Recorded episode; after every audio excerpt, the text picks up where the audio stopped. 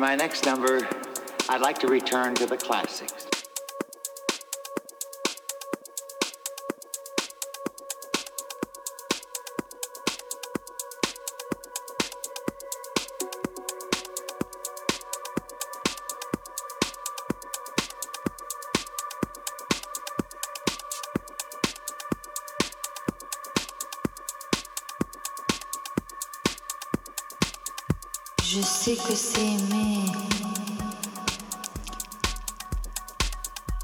Sais que c'est l'amour.